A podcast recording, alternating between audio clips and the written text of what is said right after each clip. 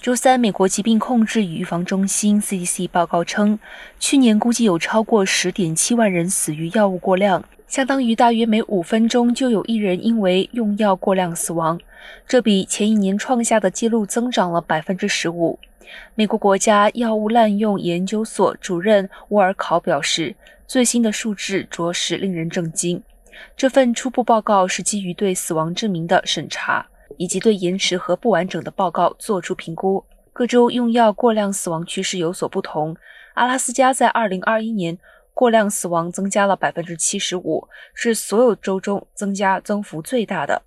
不过，在夏威夷用药过量死亡下降了2%。